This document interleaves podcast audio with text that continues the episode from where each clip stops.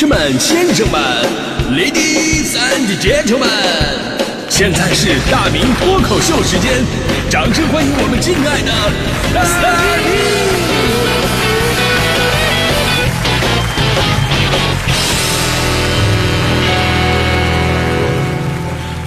明！好，欢迎各位来到今天的大明脱口秀，我是大明啊。一个人无聊的时候，到底能有多无聊呢？我先给朋友们讲个故事，说有名男子啊被判刑了啊，关进去了，在监狱里边的生活就特别的无聊。这种无聊啊，是完全可以想象到有多可怕的。不用说把你关进监狱里边，就算让你一天不用手机，你就能无聊死。所以这哥们的当务之急呢，就在这个监狱里边啊，找到一件事儿能做，消磨一下时光。于是他开始尝试训练蚂蚁，啊，训练蚂蚁，因为太无聊了嘛，你总得找点事儿做呀。你又不能找那种特别简单的，一做就成的事儿啊。所以训练蚂蚁这种看似不可能的任务，就有了存在的意义。首先，他挑选了一只看起来比较聪明的蚂蚁，日复一日的进行训练，什么倒立呀、翻跟头啊、托马斯全旋什么的啊。你别说，功夫不负有心人啊。经过五年的艰苦培训，这只蚂蚁终于成才了。哎呀，各种的听话，这哥们儿啊激动不已。正好呢赶上他出狱的日子，他都想好了，以后就靠这只蚂蚁挣钱了，搞个直播呀，做个表演什么的啊，那不赚翻了吗？那先去酒吧练练手吧。到了一家酒吧，在吧台要了一杯啤酒，然后呢就想跟这个吧台的服务员炫耀一下，拿出自己的这只神奇的蚂蚁放在桌上，跟服务员说：“哎，哥们儿，你看这只蚂蚁，我跟你说，还没等说完呢，服务员啪的一下子蚂蚁把那蚂蚁拍死了。大哥，不好意思啊，我再给你换一杯。”蚂蚁应该是跑进去的，应该不是我们这儿的。哎哎，我我哎，我的蚂蚁哎，我你不能死啊，我的蚂蚁，我跟你相依为命那么多年，如今白发人送黑发人啊。呃，这个故事告诉我们一个一个道理，就啊，就是一个人如果无聊起来，到底有多可怕？到处去讲冷笑话，你知道吗？这只是开场的热身啊，接下来就要进入到一个咱们的干货讲述的环节了啊。今天咱们说的是无聊到底有多可怕？那接下来的这个实验。就真的是货真价实的了。国外的研究人员呢，曾经做过这么一个实验，他们邀请了一个志愿者，在他面前呢放了一个电流仪，说白了就这玩意儿放电。那个人呢出于好奇就碰了一下，结果立刻被电的嗷的一声。实验人员就问他说：“你愿意再碰一次吗？”志愿者说：“你当我傻呀？到现在我手还麻呢，打死我都不碰了。”但是显然这哥们太天真了。接下来呢，实验人员呢把这个志愿者带到了一个小房间当中，这个房间里边除了那个电流仪，没有其他任何东西。然后他被要求在这个房间里边待足半个小时。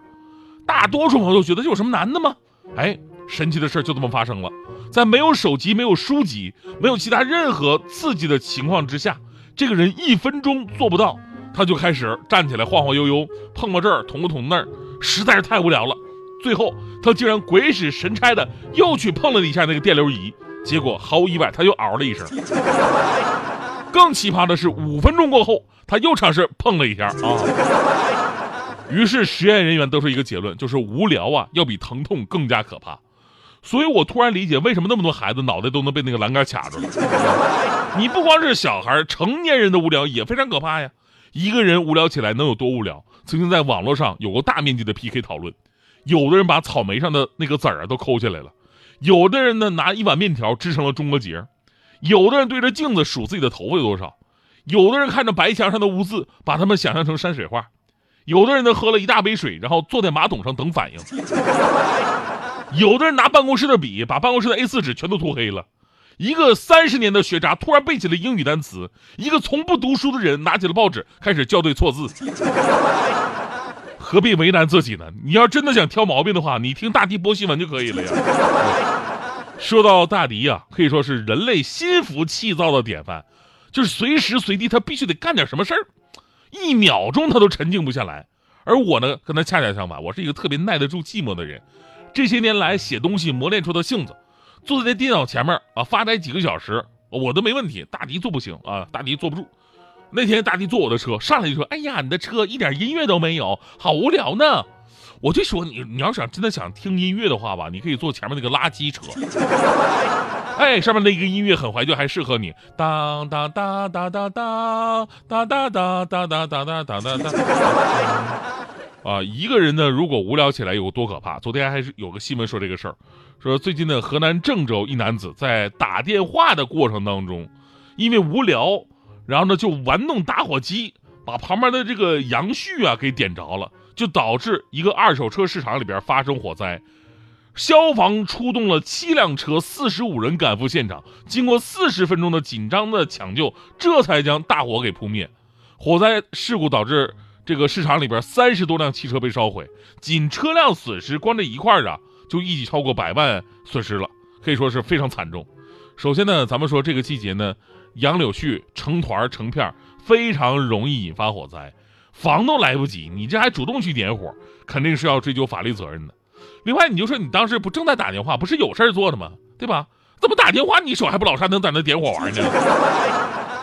所以这个新闻再次印证了一个人无聊起来，真的什么事都能做得出来。有的人危害社会，有的人破坏感情。强嫂那天就问强哥：“一加一等于几？”强哥说：“等于二啊。”结果强嫂生气了，说：“你不关心我。”强哥说：“媳妇，我怎么就不关心你？你跳跃性怎么那么强呢？”强嫂说了。说，难道我刚才问你的问题你不觉得无聊吗？强哥说，确实无聊啊，我没敢说呀。强嫂说，对呀，那你为什么不关心我？为什么这么无聊吗？所以你就是不关心我呀。哦，虽然这里边有我演绎的成分，但是咱们反思一下，有多少情侣的争吵都是因为没事闲的。正因为无聊的后果不可控，所以呢，对抗无聊很重要。首先要分辨自己是哪一种无聊。如果你是间歇性无聊，就说明你啊。